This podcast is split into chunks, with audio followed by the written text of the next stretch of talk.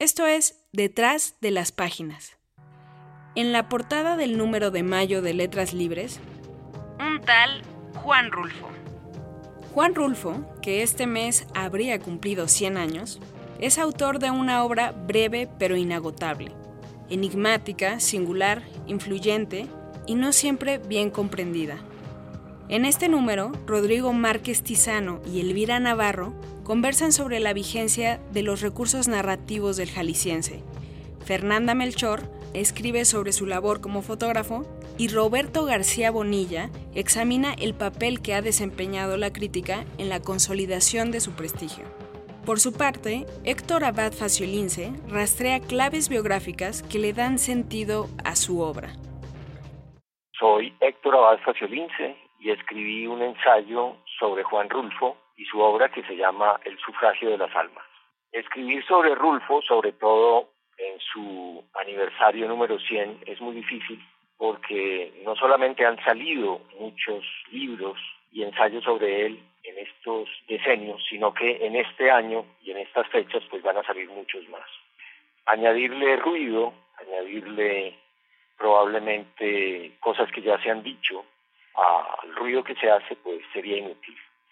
Yo traté entonces de hacer la lectura más personal posible. Encontré un elemento biográfico de Rulfo que coincidía con una experiencia mía, que es el asesinato del padre. Me dio la impresión de que el asesinato del padre de Rulfo no había sido considerado lo suficiente por muchos analistas y releí la obra de Rulfo con esa idea en la cabeza, ver qué elementos del asesinato del padre podía encontrar yo en sus cuentos y en su novela. Usé también la lectura de un libro precioso de Alfonso Reyes sobre el asesinato también del padre de Reyes. Ese ensayo de Reyes me dio luces para entender cómo es la comunión de las almas o el sufragio de las almas la relación que hay entre un escritor que evoca de alguna manera a su padre asesinado. Entonces, el ensayo, digamos que se centra en esto, en cómo Rulfo ocultó las circunstancias del asesinato de su padre y cómo usa elementos del catolicismo para de alguna manera resucitar a ese padre asesinado. También en nuestro número de mayo mi nombre es Nayef Yeya y escribí el artículo La extrema derecha digital y el ocaso de la ilustración. Es una especie de acercamiento a estos grupos de extrema derecha que adoptaron a Trump, que vieron en él a una especie de redentor, alguien que podía llevar sus ideas y sus ilusiones hasta la Casa Blanca habla un poco de cómo se fueron articulando estos movimientos, de cómo fueron dando un, giro a partir de la marginalidad y a convertirse en una verdadera plataforma política para, para un candidato. Y cómo han jugado un poco con la legitimidad de lo que dice el presidente y lo que dicen ellos, y cómo su, se ha vuelto un reflejo entre mentiras, negaciones continuas y absurdos. Es una derecha muy belicosa, una derecha que reivindica posiciones francamente inaceptables en el mainstream político de ningún lado a partir del, final de la Segunda Guerra Mundial, que utiliza las tácticas de los troles de Internet para acosar, agobiar, eh, hostigar a cualquiera que esté en contra de sus, puntos de vista. Una cosa es decir, bueno, es que nosotros, los, la, gente del alt-right, estamos en contra de de, que los transgender tengan sus propios baños o de que los gays tengan derecho a casarse. Lo que siento yo es que estos solamente son, son los primeros escalones hacia una ofensiva mucho, mucho más ambiciosa y hacia un odio a todos los valores liberales, ciertas ideas y nociones elementales de igualdad, de justicia, que les parecen a ellos totalmente superfluas y que van muy por abajo de valores como raza o identidad cultural, que es curioso porque ellos serían los primeros enemigos de la identidad cultural como una noción que han tomado las minorías para, para identificar su causa, pero a la vez ellos son grandes defensores de la idea de la identidad cultural blanca o anglosajona o WASP. Soy Ana García Bergua, escribí una letrilla sobre los 75 años de Hugo Idiar yo pertenezco a la generación que leímos y disfrutamos Galaor, que vimos el Minotastás, Ámbar, que leímos los cuadernos de Gofa y que hemos seguido al genial eh, dramaturgo, narrador, ensayista, a lo largo de todos sus, sus libros en su vida tan prolífica y en su obra tan disfrutable.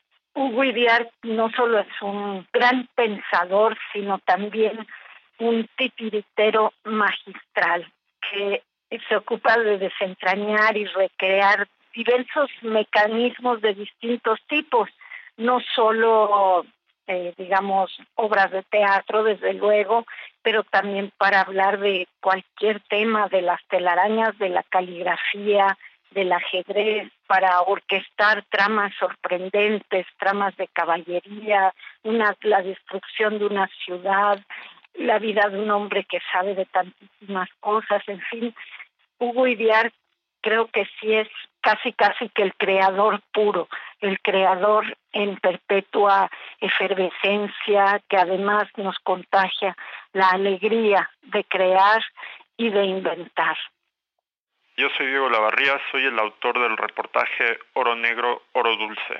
Es sobre el chocolate en Venezuela solemos escuchar acerca de las telenovelas, de las Miss Universo, del petróleo, por supuesto, pero cosas más puntuales sobre la herencia cultural o gastronómica, es muy raro que nos lleguen noticias de ese tipo de, de Venezuela. Y una de las cosas que me sorprendió es que Venezuela produce uno de los cacaos más finos del mundo y más codiciados. De hecho, el cacao venezolano se exporta a todo el mundo, a Francia, a Estados Unidos, hay chocolateros en Italia, hasta en, en Lituania, incluso que utilizan algunos de los varietales del cacao venezolano para luego fabricar barritas de chocolate que son algunas de las más finas, preciadas y caras del mundo.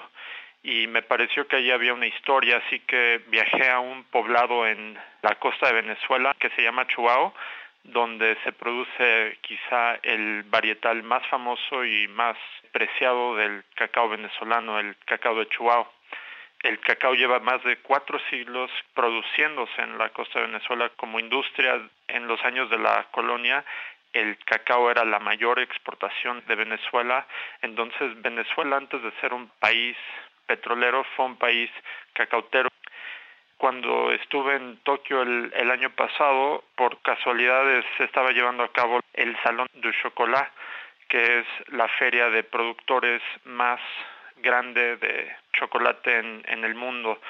Muchos de estos cacaos muy finos de, los que hablo eh, no se consiguen en Venezuela convertidos en chocolate, sino que solo puedes conseguir la materia prima.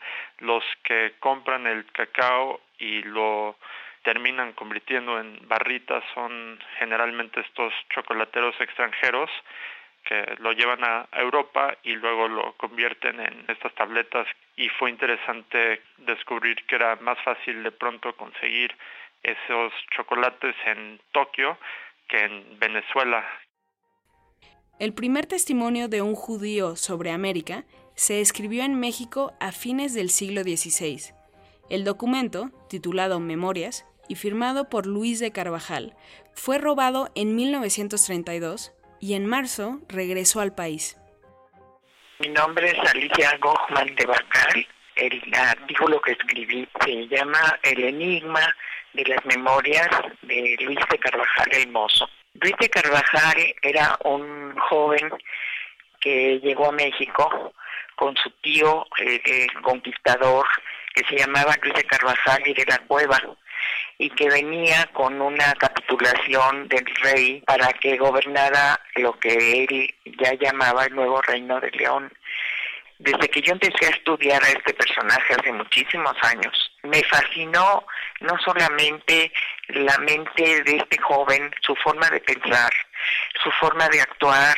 Es el primero y único documento que da constancia de que hubo judíos en México desde la época colonial, que vinieron con los conquistadores y que fueron parte de la colonización y asentamiento.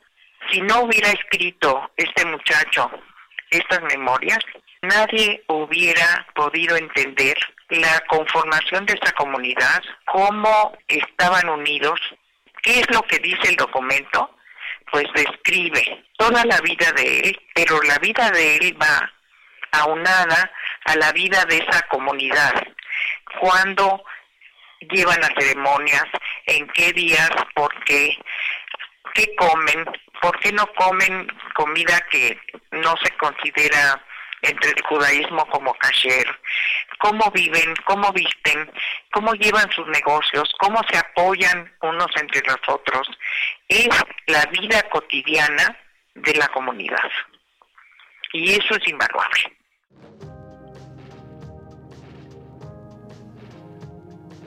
Además, en entrevista, Mark Danner, quien fuera asistente editorial de la New York Review of Books, recuerda a su legendario editor, Robert Silvers. Rafael Rojas analiza a los neoconservadores del Partido Republicano, una conversación con Alejandra Costamaña. Letras Libres ya está disponible en puestos de revistas y su versión para iPad puede descargarse sin costo desde iTunes Store. Pueden suscribirse a los podcasts de Letras Libres a través de iTunes, SoundCloud, Stitcher y de otras plataformas de distribución de podcast. Recuerden compartirnos sus comentarios y valoraciones. Esperamos que disfruten este número.